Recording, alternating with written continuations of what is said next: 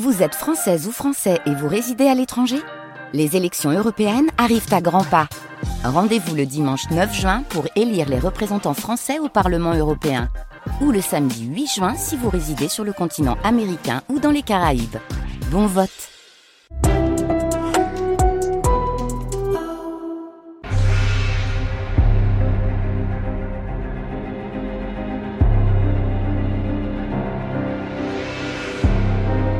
Culture. Affaires culturelles. Arnaud Laporte.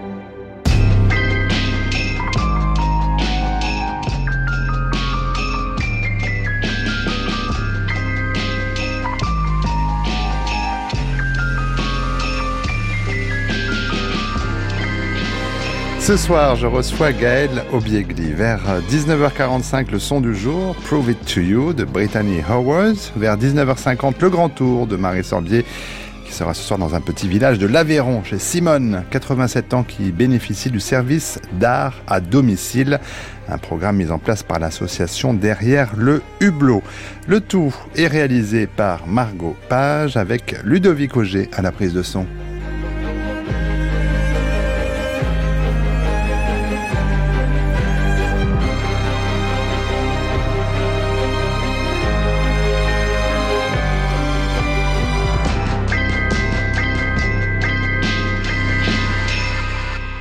Bonsoir Gaël Obiegli. Bonsoir. Très heureux de vous accueillir alors que vous venez de publier Sans valeur chez Bayard Éditions dans la collection euh, Littérature intérieure. Alors euh, bien sûr parler de ce livre-là, mais aussi de revenir sur certains autres de vos textes euh, pour voir comment votre pratique a évolué, essayer de voir un peu quels sont les thèmes qui reviennent sous votre plume. Avant cela, première chose, savoir ce qui vous a conduit à devenir euh, autrice. Alors, on sait peu de choses sur vous, très peu sur votre enfance, si ce que vous avez grandi dans les mornes plaines de la Beauce. Euh, synonyme d'ennui, un ennui qui vous amène à non seulement à lire et à relire un gros livre de contes de Perrault, mais ai-je lu à apprendre à lire vous-même avec ce livre? Est-ce vrai? Euh, Oui, j'ai effectivement lu et relu ce livre de contes pendant des années. Et j'ai appris à lire euh, avec ce livre. J'ai appris à lire avant le, avant l'école primaire. Mais ma première euh, expérience de lecture s'est passée à l'école maternelle. Et ça s'est, euh, ça s'est très mal passé. En fait, j'ai pris le langage en grippe parce que on nous a fait apprendre. Il y avait un, un poisson qui était euh, dessiné euh, et punaisé euh, sur un, tableau, enfin accroché avec. C'était un poisson en feutrine et l'institutrice le faisait parler.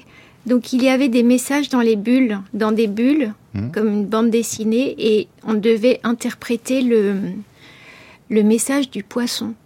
Et moi, j'arrivais pas du tout à lier les lettres. Je les, je les reconnaissais, mais à l'époque, j'avais, je devais avoir 4 ans je reconnaissais les lettres, mais je n'arrivais pas à les, à les lier.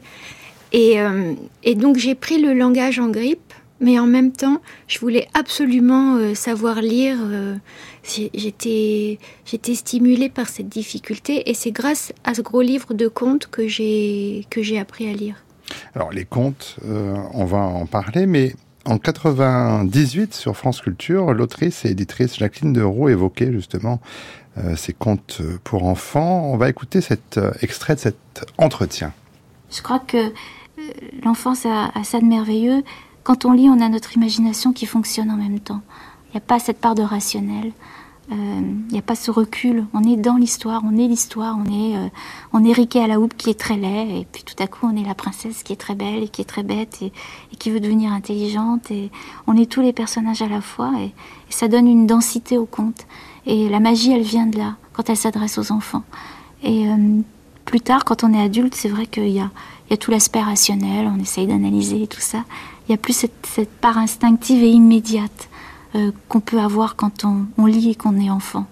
Et euh, ça fait très drôle de, de, relire quelque chose qui nous a marqué, comme ça, en étant adulte, et de voir que le souvenir qui nous revient, c'est le conte, bien sûr, mais c'est surtout le merveilleux qui, entourait ce conte. C'est peut-être pas aussi tout à fait le conte lui-même, mais la part de merveilleux qu'on a réussi à, y mettre soi-même étant enfant. Est-ce que vous avez parfois, vous, relu les contes de votre enfance, euh, Gaël Obiegli Ce gros livre dont vous parliez? Euh, Oui, je les ai relus. Et hum, il y en a un qui m'a marqué. C'est un conte de Perrault qui, qui est pas très long, qui s'appelle Les Fées. Et celui-ci, je l'ai relu plusieurs fois. Pourtant, normalement, quand on relit euh, des livres qu'on a lus enfant, enfin, quand on est enfant, on, relit souvent parce que on veut comprendre le sens. On a un besoin de d'élucidation. Et celui-ci, Les Fées, c'est un, un conte dont le sens m'est apparu tout de suite. Et hum, mais j'étais pas sûre d'avoir euh, bien compris de quoi il s'agissait. Et euh, mais j'avais vraiment besoin de le de le relire comme pour le mémoriser, sachant qu'il allait m'accompagner euh, toujours. Le sens a changé? Non, le sens n'a jamais changé. C'est un conte où il y a c'est une famille de, de paysans pauvres qui ont deux filles et ils envoient leur première fille chercher de l'eau à la fontaine. Et euh, quand elle arrive à la fontaine, il y a une, vieille femme qui vient lui demander de l'aide. Elle, donc elle l'aide à remplir sa cruche. Et pour la récompenser, la vieille femme lui dit Je suis une fée et euh, tu es tellement gentille que à partir de maintenant, quand tu ouvriras la bouche pour parler, des perles et des, euh, des papillons, des, enfin, des trésors sortiront de ta bouche. Donc elle rentre chez elle et euh, les parents sont émerveillés. Ils envoient la deuxième fille, la seconde fille. Et hum, la seconde fille, euh, quand elle est à la fontaine, elle voit quelqu'un approcher, mais c'est une femme habillée de manière fastueuse qui lui demande de manière autoritaire de l'aide. Et elle l'envoie paître. Sauf que c'est la même fée qui lui, qui lui jette un sort euh, inverse à, celui de, qu'elle a donné à la, première fille. C'est un conte qui est bref, qui est très efficace et qui, euh, pour moi, se, rapprochait aussi de la mythologie grecque que j'aimais tellement, euh, avec ses ces, apparitions, quoi, ces êtres qui apparaissent et qui peuvent avoir n'importe quelle forme et auxquels on doit l'hospitalité. Quand je vous entends raconter ça, je pense à beaucoup de choses que vous avez pu écrire, Gaël Obiegli. On va parler de ces apparitions, transformations, euh, disparitions. Euh, l'enfance, on y reste quand même un peu parce que la vôtre est, est, tout de même particulière. À 12 ans, on vous a envoyé dans un grand lycée de Saint-Germain-en-Laye parce que visiblement vous étiez... Alors, trop en avance ou trop différente de, vos camarades. Euh, comment vous vivez cette situation? Euh, J'avais 14 ans. 14 euh, Oui. Mais j'étais très... J'étais plus mature que les autres enfants, qui d'ailleurs ne m'acceptaient pas. Et j'étais en revanche aimée des adultes. Et comme je voulais apprendre le russe, euh, les professeurs ont trouvé une école pour moi à Saint-Germain-en-Laye, un lycée où on enseignait des langues rares, bon, l'hébreu, le, chinois, le, le, grec, le latin bien sûr, euh, le russe, euh, enfin il y avait beaucoup de langues. Et, donc j'ai fait, j'ai appris le russe. Mais vous étiez bien là? Oui, à l'internat j'étais, j'étais très bien. Les premiers mois ont été très durs. Euh, mais en fait, ça a été vraiment un, ça a été un changement radical. Et, euh, et c'est là que j'ai noué euh, des amitiés très fortes avec des filles. et ouais, c'était bien parce que on, on, parlait beaucoup. j'ai j'ai découvert beaucoup de choses grâce aux autres grâce aux autres élèves et moi, je venais d'un village et il y avait, il y avait quasiment rien. Il y avait très peu de, très peu de livres. Je lisais beaucoup. Je lisais tout ce que je trouvais. Et mes parents euh, me laissaient lire tout ce que je voulais. Donc j'ai lu vraiment toutes sortes de choses. Et, hum, et notamment Dostoïevski quand j'avais 12 ans, justement. Et c'est pour ça que j'ai voulu euh, apprendre, le, russe. Mais vous voyez, j'avais des lectures qui ne correspondaient pas du tout à mon âge.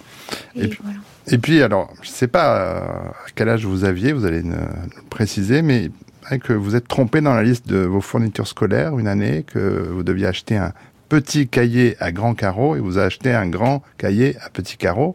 Alors comme vous le rappelez d'ailleurs dans, dans le nouveau livre sans valeur, euh, vous avez le souci de ne pas gâcher le papier. C'était déjà le cas à l'époque, donc vous avez dit il faut que je fasse quelque chose avec ce, ce grand cahier, Gaël Obiegli. Alors vous aviez quel âge? Bah, là, j'avais 13 ans. 13 ans. Donc vous j'ai un grand cahier, il faut que j'écrive un grand roman? Ouais, enfin, j'avais ce grand cahier et euh, c'est surtout que euh, je, je m'ennuyais beaucoup pendant le cours d'histoire. Et hum, donc, pendant que la prof euh, faisait le cours d'histoire, moi, j'utilisais mon grand cahier pour ne pas le gâcher et pour ne pas gâcher mon temps non plus. Et j'ai écrit, j'ai commencé à écrire un, un gros roman, mais je suis pas allée très loin. Mais quand même, je le, Il y a eu un début d'écriture. De toute façon, ah oui, il y a eu un... j'ai quand même écrit pas mal de pages et Mm. puis euh, je faisais ça sérieusement et euh, elle, je pense, elle croit, devait croire que je que je recopiais tout ce qu'elle disait, mais j'inventais une histoire.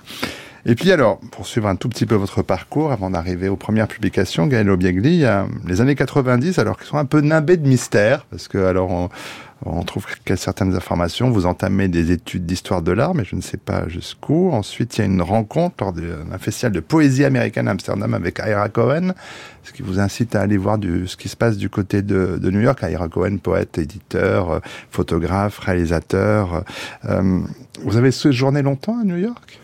Bah, je faisais euh, pendant plusieurs années, je faisais des allers-retours. Ça a duré, ça a duré à peu près trois ans. Et vous faisiez Et quoi là-bas Rien. Mais euh, oui, pendant les années 90, euh, j'ai quasiment rien fait. J'ai commencé des études d'histoire de l'art à, à Paris 4, à la Sorbonne. Et, euh, et bah, pour tout vous dire, je séchais les cours d'anglais. Et on était deux à sécher les cours d'anglais.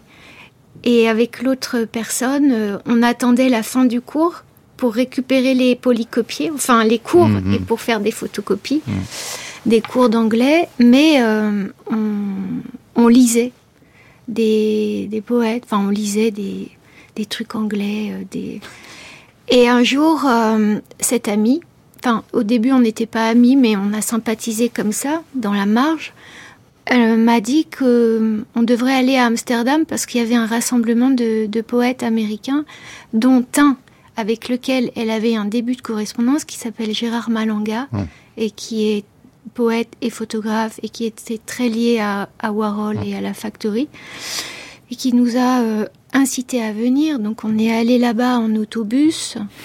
On n'avait pas un sou, on savait pas où dormir. Ils nous ont hébergés et, et de là euh, on est. Ben, à un moment, au bout de quelques jours, ils nous ont dit mais pourquoi vous viendriez pas à New York avec nous? On a dit ok. Et on, est partis, quoi, toutes les deux. Bon, quelques allers-retours plus tard, euh, il y a un retour quand même euh, en France, et il va y avoir la, rédaction du, premier roman publié, euh, au titre merveilleux, Petite figurine en biscuit qui tourne sur elle-même dans sa boîte à musique, qui paraîtra en 2000 euh, chez Gallimard, l'Arpenteur.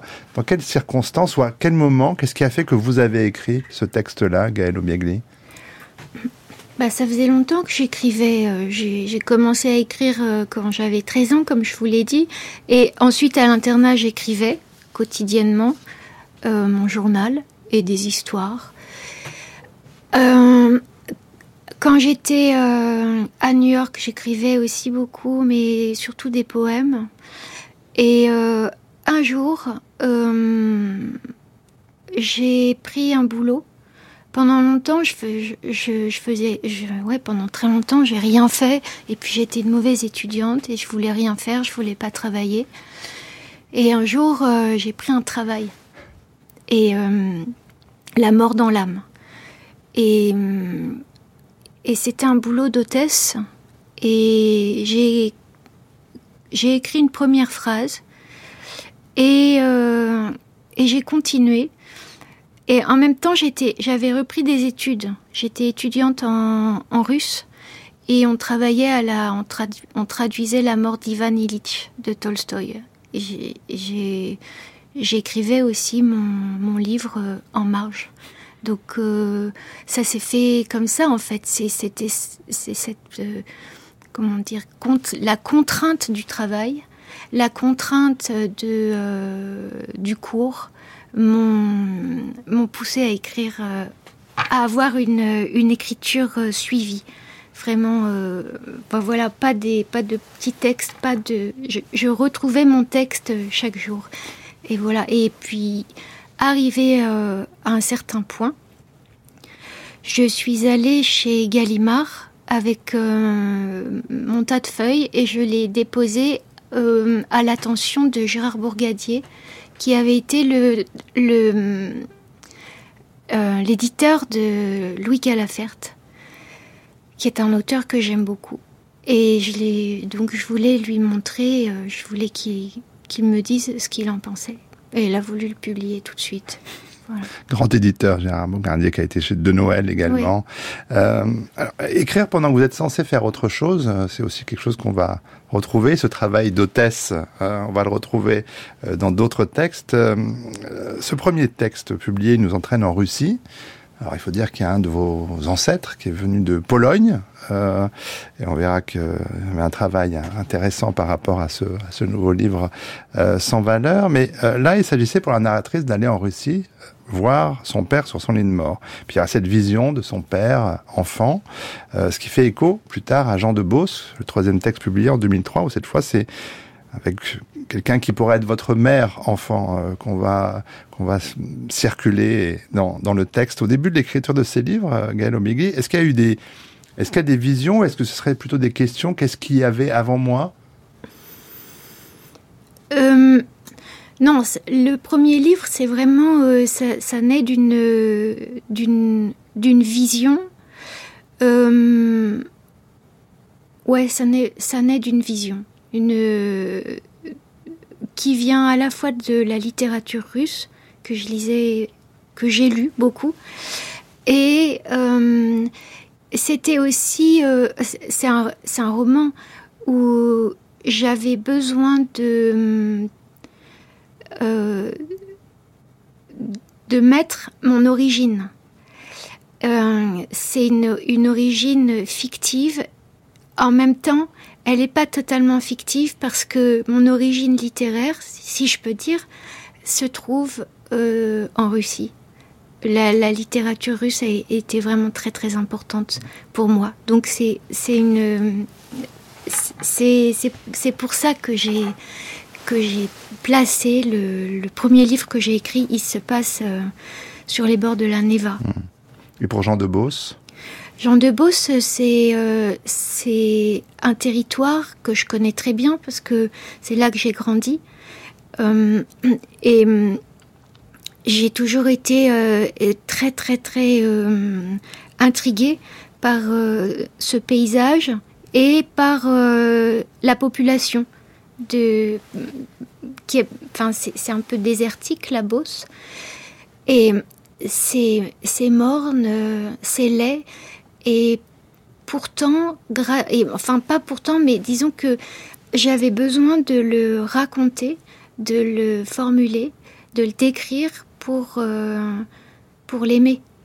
Euh, parce que en réalité je n'aimais pas du tout cette euh, cette campagne j'étais pas du tout j'étais pas bien là. Et c'est grâce au langage et à la formulation que j'ai pu le que je l'ai accepté que et que je l'ai aimé. Alors Jean de Beauce, c'est donc votre troisième livre, Gaël Obiegli, c'est le premier à porter l'inscription roman euh, sur sa couverture, un mot, une notion avec, avec laquelle vous n'êtes pas forcément en accord, on va en parler, mais euh, avant d'en parler, on va écouter Annie Ernaux sur France Culture en 2002, c'était au micro de Geneviève Brisac. J'étais victime, bien entendu, de cette idée que ah, euh, qu'est-ce que qu maintenant on, on se doutait bien que les armoires vides étaient autobiographiques. Euh, qu'est-ce que vous allez faire maintenant? Vous savez ces fameuses phrases qui tuent. Qu'est-ce que mmh. vous allez faire maintenant? Euh, Est-ce que est-ce que vous n'allez pas Je l'entends encore. Est-ce que vous n'allez pas passer au roman? Comme si tout ce que je faisais était euh, inférieur au roman, euh, comme si il n'y avait que le roman qui soit de la littérature, euh, comme s'il n'y avait pas de salut en quelque sorte en dehors du roman. Et évidemment là on est dans, plein dans l'idée reçue parce que c'est le type exploration on va dire pour aller vite, autobiographique, mais bon, c'est c'est quelque chose qui existe depuis Rousseau et qui se même depuis Saint-Augustin, d'ailleurs. On va dire, oui, Saint-Augustin, bon, il y a eu des périodes de, de, de moindre euh, production dans ce, dans ce domaine, mais euh, avec des textes, des, des recherches. Bon, Breton, que je sache, n'a jamais écrit d'entrée Breton de roman. Regardez ce qu'a fait Michel Léris. Il n'y a pas de roman là-dedans.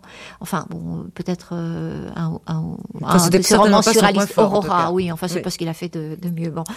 Euh, et, et c'est c'est un c'est un c'est une autre forme d'écriture où le travail est, est peut-être plus important même que dans que dans le roman.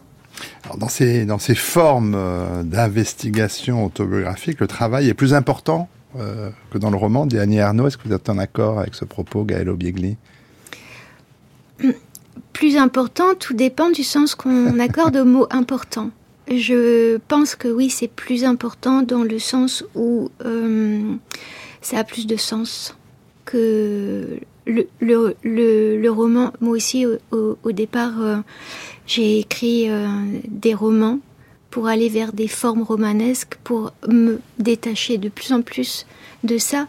Mais c'était aussi parce que, comment dire, par pour être pour euh, pour faire sérieux quoi. Parce que euh, mais et même je me souviens que enfant la première fois que j'ai lu un livre sur la couverture duquel il était écrit roman j'avais l'impression que d'être devenu quelqu'un d'important. Hmm. parce que je lisais un roman. Bon bah mais j'ai fait un j'ai fait un, un certain parcours depuis depuis depuis ça mais pour autant, alors, si on, parle d'autres textes euh, que vous avez écrits, d'autres livres, euh, en 2007, il y avait eu ce livre La Nature, dans lequel votre héroïne est une femme, mm. article euh, aussi indéfini que le personnage, qui permet donc beaucoup de variations, beaucoup d'identité. mais on pourrait dire que ça rejouait différemment l'énumération de faune, le livre précédent, qui était qui associait des animaux à des personnes pour aller vite en des, en des, en des très courts texte. Mais cette idée aussi, de, cette notion de, liste, de catalogue, euh, de tentative d'épuisement, c'est quelque chose à laquelle vous êtes sensible? Non, pas tellement. Mais euh, pour euh, la nature, c'est un livre qui, qui, qui, a son origine dans un texte raté. Et que je... Enfin, voilà, il était vraiment, vraiment raté, mais je l'ai quand même gardé et une nuit, j'ai trouvé la manière, j'ai trouvé euh, de quelle manière j'allais le déconstruire. Parce que je voulais pas le détruire, je voulais le déconstruire. Et j'ai trouvé ce, cette euh, façon de, effectivement, comme vous dites, de d'énumérer, c'est-à-dire que ce personnage qui, euh, comment dire, qui, parcourait le roman raté, qui s'appelait Mon cœur d'ailleurs, euh, je l'ai démultiplié en une quantité de, non pas de personnages, mais de rôles. C'est-à-dire que c'est une femme qui euh, endosse le plus de rôles possible, de, enfin les rôles féminins qui sont ceux de la société occidentale. Euh, avant de poursuivre, on va nous rapprocher de votre nouveau livre, euh, votre choix musical. Alors, il s'est porté sur une chanson de Neil Young qui s'appelle Art of Gold. Pourquoi ce choix, Gaël Obiegli euh, J'étais euh, en 2014-2015, j'étais à Rome pendant un an à la Villa Médicis, et un jour, j'étais bah, c'est pas très poétique, mais j'étais en train de regarder du linge qui tournait dans une machine à laver à hublot et euh, dans des pensées euh, macabres. Et tout à coup, j'ai entendu cette chanson que je connaissais déjà, mais qui est là, euh, arrivée comme elle, comme si elle descendait du ciel. Et, et ça a vraiment illuminé mon non seulement ma journée, mais euh, mon projet littéraire auquel je, enfin, j'étais en train d'écrire un livre qui était assez gluant. Et, et ben, grâce à cette chanson, tout à coup, il y a eu une, une, une, une percée, quoi. Ça a amené une, de, une transparence. On écoute Art of Gold.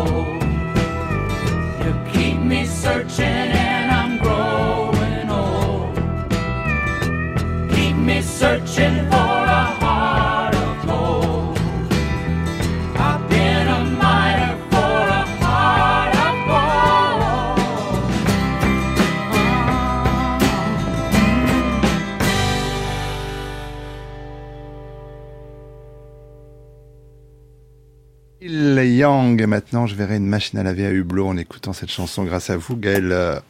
Mais bon, quand ça se passe à la Villa Médicis, évidemment, ça prend une, saveur particulière. Mais vous en parlez de cette villa et c'est important parce que ce nouveau livre, euh, sans valeur, peut se lire comme euh, le troisième volet. Alors, trilogie, je ne sais pas, on verra, euh, qui aurait débuté avec N'être personne, poursuivi avec Totalement inconnu, prolongé aujourd'hui avec Sans valeur. Au départ, donc il y a cette année à la Villa Médicis que vous évoquiez, avec ce projet gluant.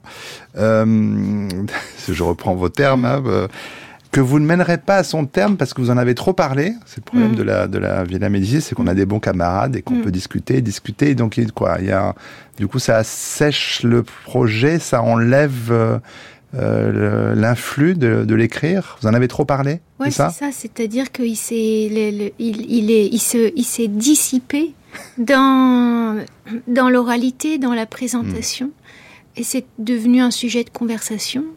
Et, mais j'ai pris une quantité de, de notes. Hein. J'ai des, si, si, je mettais bout à bout toutes mes notes, euh, il y aurait un volume, mais pas un livre. Hmm.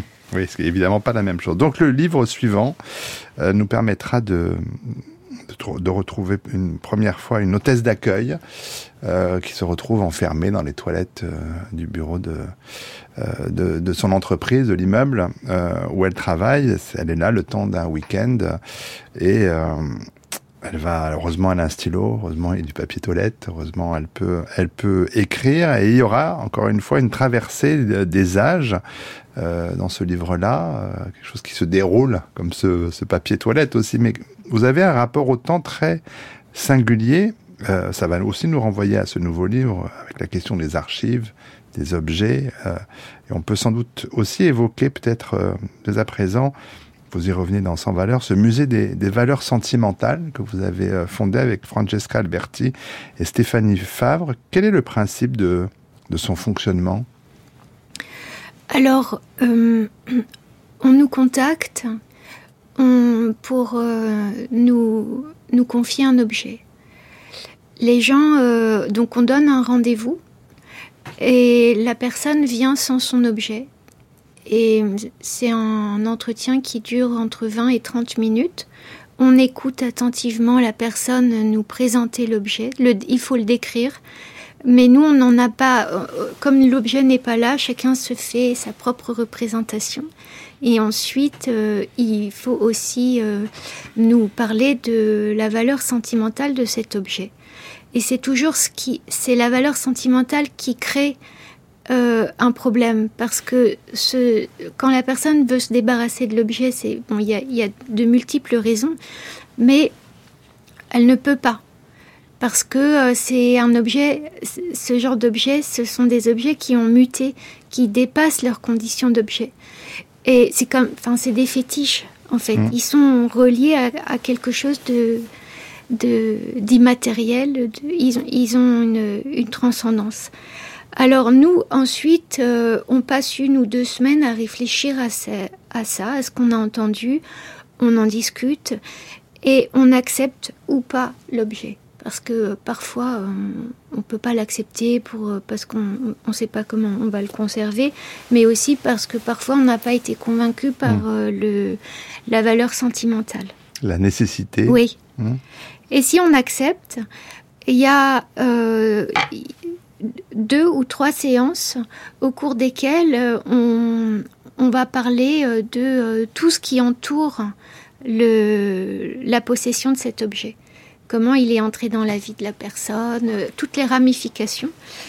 Et au bout de ces entretiens, qui sont parfois très longs, la personne nous confie l'objet et elle signe une décharge.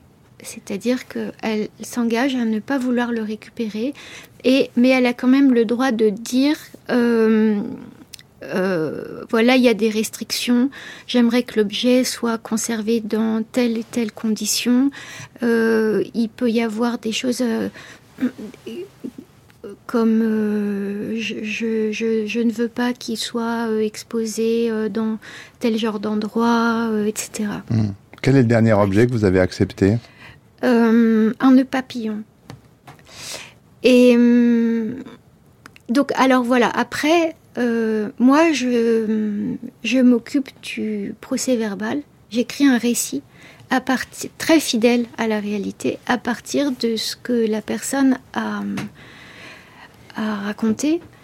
Et euh, Francesca Alberti, qui est historienne de l'art, s'occupe de l'objet. L'objet devient euh, une, une espèce d'objet d'art c'est-à-dire qu'il faut s'occuper de son aspect matériel, de sa conservation, du catalogage.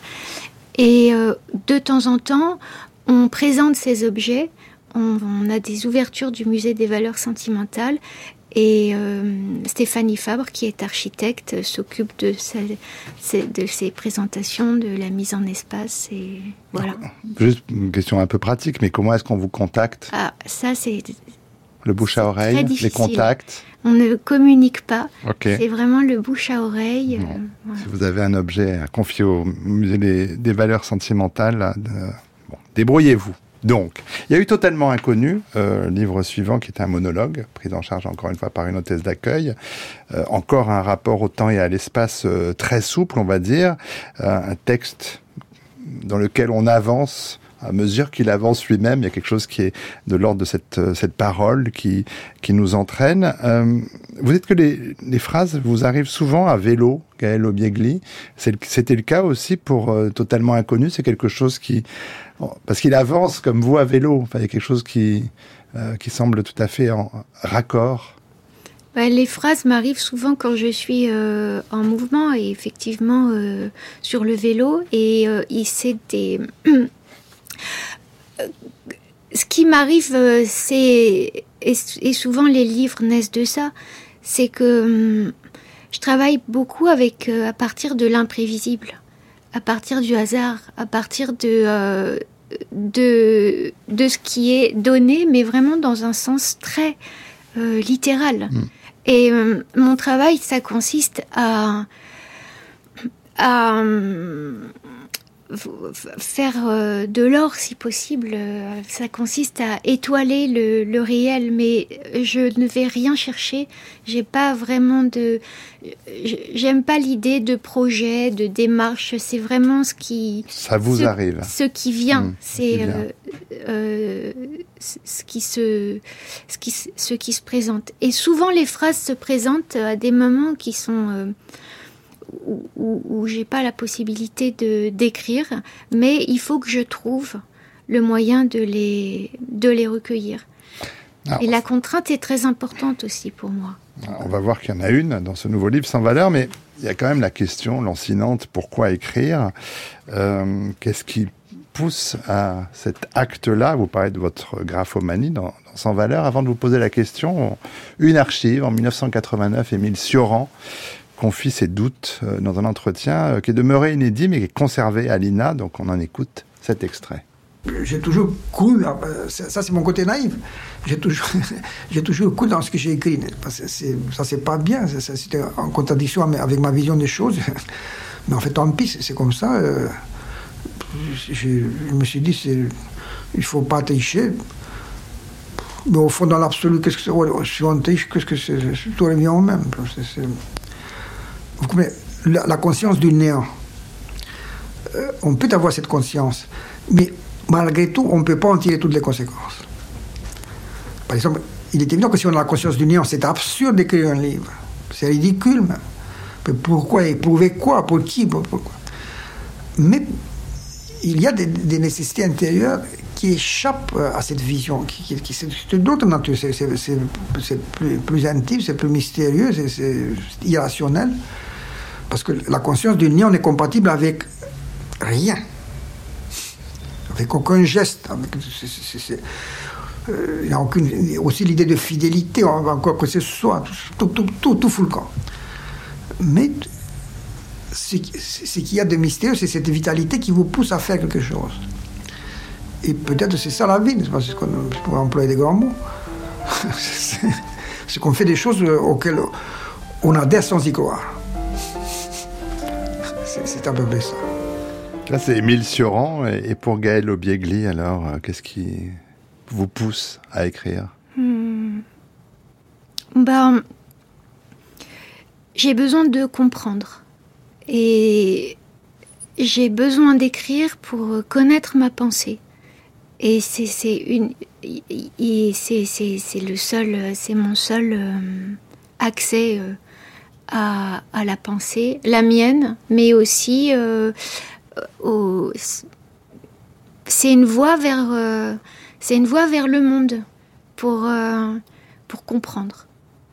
Et et puis oui enfin comme comme le dit Suran c'est il y a une vitalité dans le dans le dans le geste d'écrire euh, c'est le, la rapidité, l'énergie. C'est presque une activité sportive.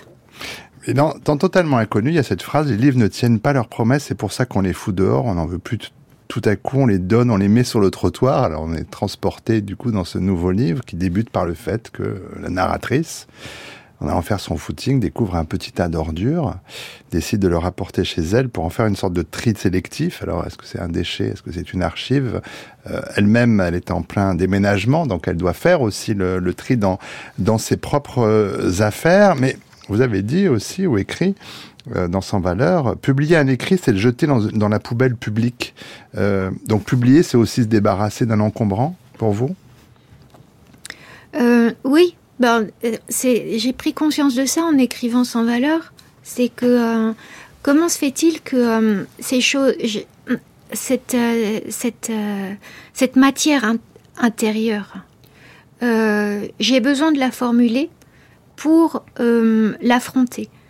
Et, et, ensuite, je publie pas tout, hein, je publie très peu par rapport à ce que, que j'écris. Mais disons que pour moi, ça ressemble, ça ressemble au processus de, de déchets. Euh, c'est-à-dire qu'on fait sortir quelque chose de soi, comme on fait sortir le déchet de sa maison. Et euh, voilà, et j'avais pas pensé à ça avant de, avant d'écrire sans valeur.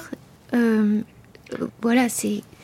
Mais tout à l'heure, vous parliez d'élucidation. Moi, je me demandais quand même si terminer un livre pour vous, euh, ce serait pas tant répondre à une question que d'avoir compris la question que le livre posait.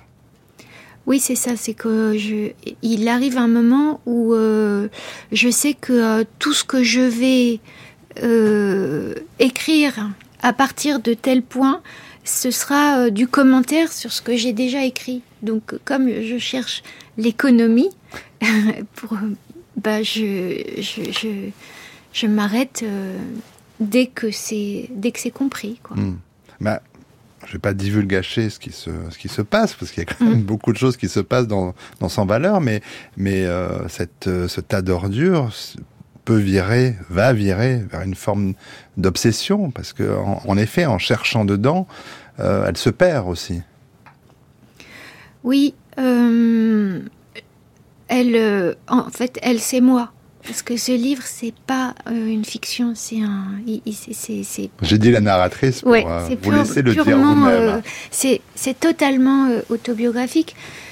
Je me perds avec le.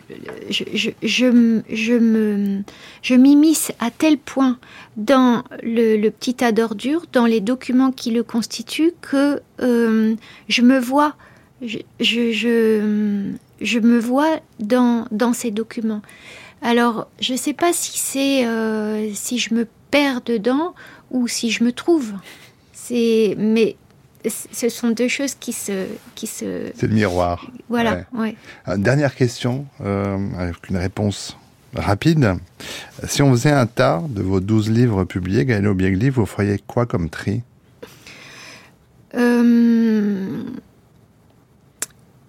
Je garderai la nature. Et sans valeur, si je puis me permettre, c'est nouveau. C'est le dernier arrivé. Euh, il vient de paraître chez Bayard Édition. C'est dans la collection littérature intérieure. Merci Gaël Obiegli d'avoir été notre invité. Merci.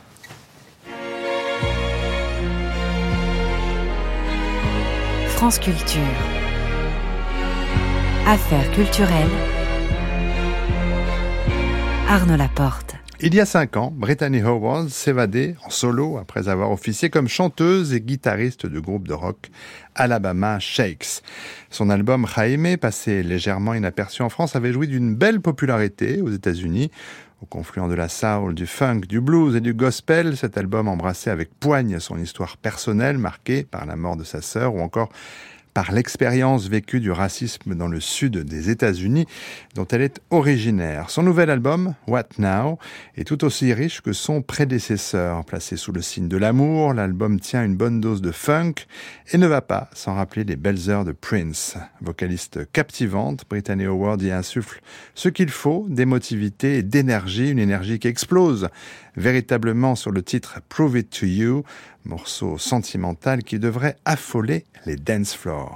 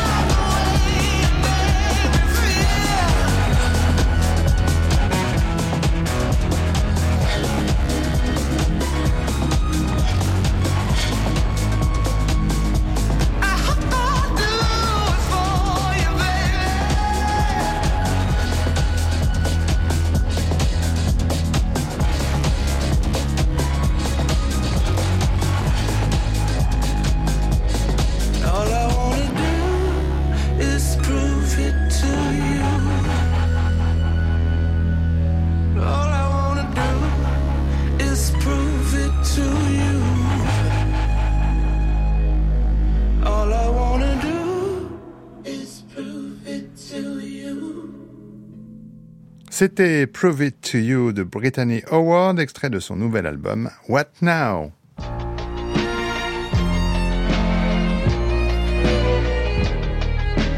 France Culture, le grand tour. grand grand tour. Marie Sorbier. Bonsoir Marie, où êtes-vous ce soir? Bonsoir Arnaud, je suis toujours en Aveyron avec Fred Sancerre, le directeur de Derrière le Hublot, cette scène conventionnée sans lieu mais avec beaucoup d'idées et de projets.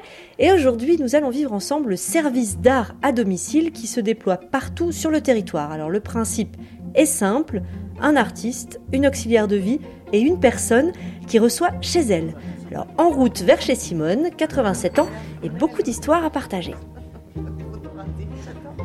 Fred, vous pouvez nous, dire où on est là maintenant Euh, géographiquement, on est à Villeneuve d'Aveyron, on est donc sur le COS, hein, euh, les COS de Villeneuve. Et euh, on est à Villeneuve parce qu'on s'est donné rendez-vous avec Aurore qui travaille derrière du Blot, avec Garnews qui va être avec nous pour le service d'art à domicile, et parce qu'on va retrouver aussi Daniel qui est auxiliaire de vie. Et on va se rendre chez Simone, Simone Roux, qui est dans un petit village à côté, dans un village qui s'appelle Salle-Corbatier. Alors avant de les rejoindre, là je vois que vous avez une boîte euh, qui ressemble à une boîte à outils un peu, non? Une boîte toute rouge sur la table, il y, a- quoi dedans? Alors c'est un peu ça, c'est la boîte à outils des artistes hein, qui se déplace sur le service d'art à domicile. Dedans, l'idée, c'est qu'ils ont à la fois toutes les infos dont ils ont besoin, et puis pour le pendant et la préparation, vous avez un carnet de liaison qui va se suivre d'artiste en artiste, où chacun a mis ben, qu'est-ce que c'est, à quoi il faut penser, comment ça marche. Euh, Quelqu'un qui dit peut-être qu'il s'agit de trouver le moment opportun pour créer un acte artistique éphémère, unique. Le moment ne peut naître, à mon sens, que de la rencontre. Voilà. Et donc il se passe ce cahier-là et de service d'art à domicile à service d'art à domicile. Ça donne des pistes aux artistes, ça leur explique qu'on a rencontré tel jour telle personne. Attention, cette personne-là, elle aime ça. Ou euh, attention, elle, euh, elle parle de ça. Ça peut donner des tuyaux, des, indices. euh, voilà. Et là vous la découvrez juste cette boîte? Non, j'avais déjà eu la chance de d'œuvrer avec euh, l'an passé quand on avait fait le, le- les prémices euh, du, du travail de, de- de design du, du service d'art à domicile. Et donc je suis ravi de la retrouver en fait. Et elle vous est comme- utile? Oui, oui, en tout cas, elle, est- elle- elle est utile bah, parce qu'elle est pleine de belles idées aussi. C'est presque une boîte à idées. Effectivement, on y écrit des choses. Et puis, euh, cette idée de la, de la photo, c'est une super idée. Voilà, donc on a notre petit Polaroid où on, où on va euh, esquisser ce jeu photographique avec euh, les, les aidants et, et- et les personnes accompagnantes. Alors là on va retrouver Simone dans quelques instants. Est-ce que vous savez déjà ce que vous allez faire chez Simone ou pas du tout? Alors, j'ai une petite idée de ce que j'ai envie de lui emmener, mais euh, je sais pas si ça va pouvoir se faire. Donc, ça va dépendre d'elle aussi, et, et effectivement de l'instant, et de l'impromptu, et, et du moment. Et voilà, quoi. Et vous Daniel, vous êtes auxiliaire de vie depuis combien de temps 34 ans. Très contente de ce métier. De- Il me plaît de plus en plus. Ma voiture, elle est là. Ouais, on va monter avec vous.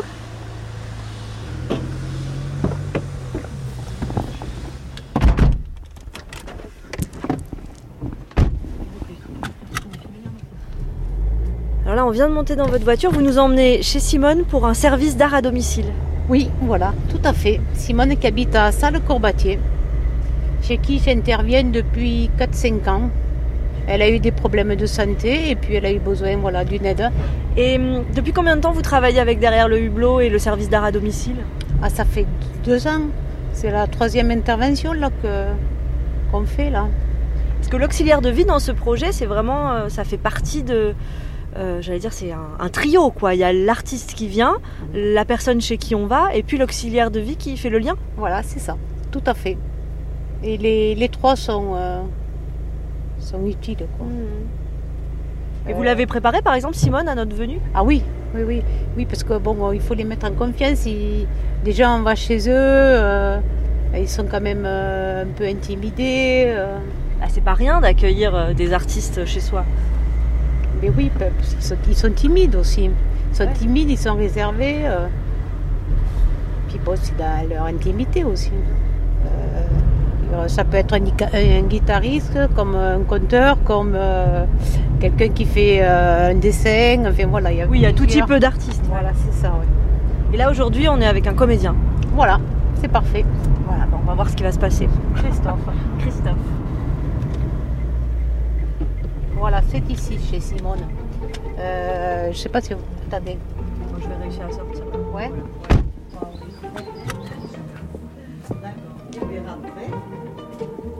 Bonjour madame. Pardon, excusez-moi. Simone. Marie, enchantée. voilà. Merci de nous accueillir Ah, d'accord. chez Bon. vous. Merci Après. beaucoup, merci. Rentrez, rentrez. Essayez de euh, ne pas vous mettre trop de terre non. partout. hein. Passez Par à là la salle à manger, oui, parce que c'est la plus grande villa, c'est la cuisine. Je suis venu vous voir pour vous rencontrer, Ah pour, bon pour vous, pour vous dire des choses aussi. Et Allez alors, savoir. qu'est-ce que vous allez à me dire Moi, je voulais vous, vous parler de, de l'art à domicile, parce que j'avais envie de vous, vous poser la question. Vous en aviez vu déjà des, des artistes qui étaient venus vous voir, non? Oui, Vous vous souvenez de, de qui, qui c'était? J'ai quelques photos. Oui. Ah, ils vous ont écrit? Oui. Ouais, la classe. C'est là, non Et puis dis donc, vous avez été gâtés, Simone. Ah oui, puis il y a Ah, ça, une gentille, euh, une de- un gentil. Tiens, j'ai plus la lettre, mais si, il doit y avoir un, un, un derrière, regardez. Vous pouvez la lire C'est pas confidentiel. Non. Chère Simone, Hmm. je garde un bon souvenir de ce moment passé avec vous. Le twist, le charleston et les noix. Merci pour les souvenirs partagés. Je vous embrasse, Cécile. Eh oui. Vous avez dansé le twist avec euh, le charleston. Alors les noix, quel, genre de danse Ah oui, un moment, je voulais, je voulais vous en faire, je ne les ai pas fait. Je Et fais alors des noix caramélisées. Mazette. J'ai amené l'im- l'imparable, le fabuleux, le légendaire Jacques Prévert. Vous connaissez Jacques Prévert? Un peu. Je connais, je le connais pas très bien non plus, hein, mais euh, je, je vous rassure. Mais euh, j'ai- pu penser que c'était chouette. J'ai dit tiens, c'est une autre façon. de- Vous aimez les histoires en plus. Vous les racontez bien, puis. Ah oui, j'aime bien les histoires. J'en ai tellement raconté. Ouais. Des histoires à mes, mes petits louveteaux, mes, enfants, mes petits-enfants. Et alors l'histoire de la pêche à la baleine, vous la connaissez? Ah oui. À la pêche à la baleine. À la pêche à la baleine, disait le père d'une voix courroucée à son fils Prosper, sous l'armoire allongée. À la pêche à la baleine, à la pêche à la baleine, tu ne veux pas aller? Et pourquoi donc? Et pourquoi donc que j'irais pêcher une bête qui ne m'a rien fait, papa? Va là, Pépé, va là pêcher toi-même, puisque ça te plaît. J'aime mieux rester à la maison avec ma pauvre mère et le cousin Gaston. Alors, dans sa baleinière, le père tout seul s'en est allé sur la mer démontée. Mais voilà la porte qui s'ouvre. Et ruisselant d'eau, le père apparaît hors d'haleine, tenant la baleine sur son dos. Il jette l'animal sur la table et dit d'une voix lamentable Dépêchez-vous de la dépecer. Et pourquoi donc que je dépècerais une pauvre bête qui m'a rien fait? Tant pis, j'abandonne ma part. Puis il jette le couteau par terre. Mais la baleine s'en empare et se précipitant sur le père, elle le transperce de père en part. Et voilà. Voilà Prosper qui prépare les faire-part.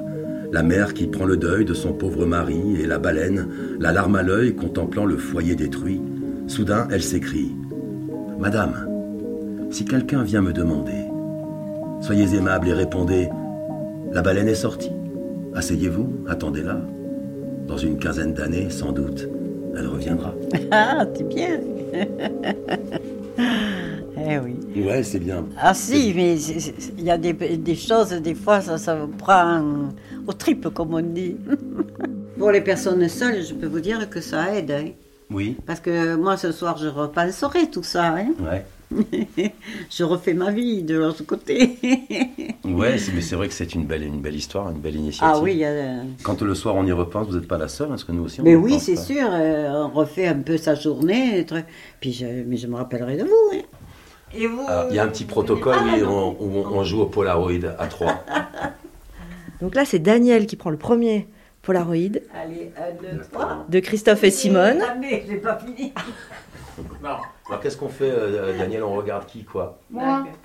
Je crois que celle-là est fois, elle est bien. Elle est réussie. Et alors là, vous savez quoi, Simone C'est vous qui faites la photo Oh non, maintenant. non, non, je sais si, pas si, faire. si, regarde. Vous, vous la tenez, vous regardez dans le, dans le viseur ici. Vous nous regardez, Daniel et moi, et vous faites la photo. Vous Ah, appuyez sur le, le rouge, voilà. Si vous avez... Alors, on c'est se met où? C'est vous la photographe C'est toi C'est vous Ah, qui décidez la photo. Alors attends, où c'est qu'il faut que je regarde? Dans le viseur? Voilà. Oh. Vous- C'est vous qui dites comment on doit se mettre. hein. On est bien là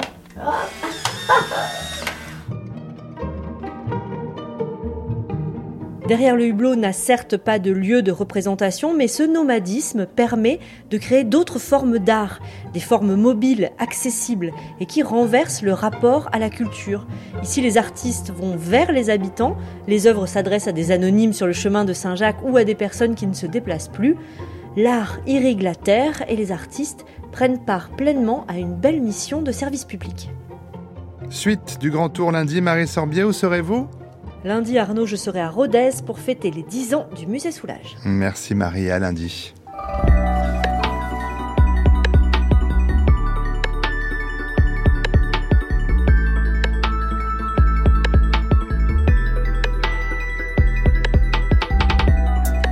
Cette émission, comme toutes celles de la chaîne, est à écouter ou podcaster sur le site de France Culture ou via l'application Radio France. Émission préparée avec Boris Pinault, Anouk Minaudier, Jules Barbier, Marceau Vassy, Lise Ripoche et un merci tout particulier à Bérénice Sourceau-Garay qui termine ce soir son stage dans l'équipe d'affaires culturelles. On lui souhaite tout le meilleur et donc de la revoir très vite dans les murs de cette maison.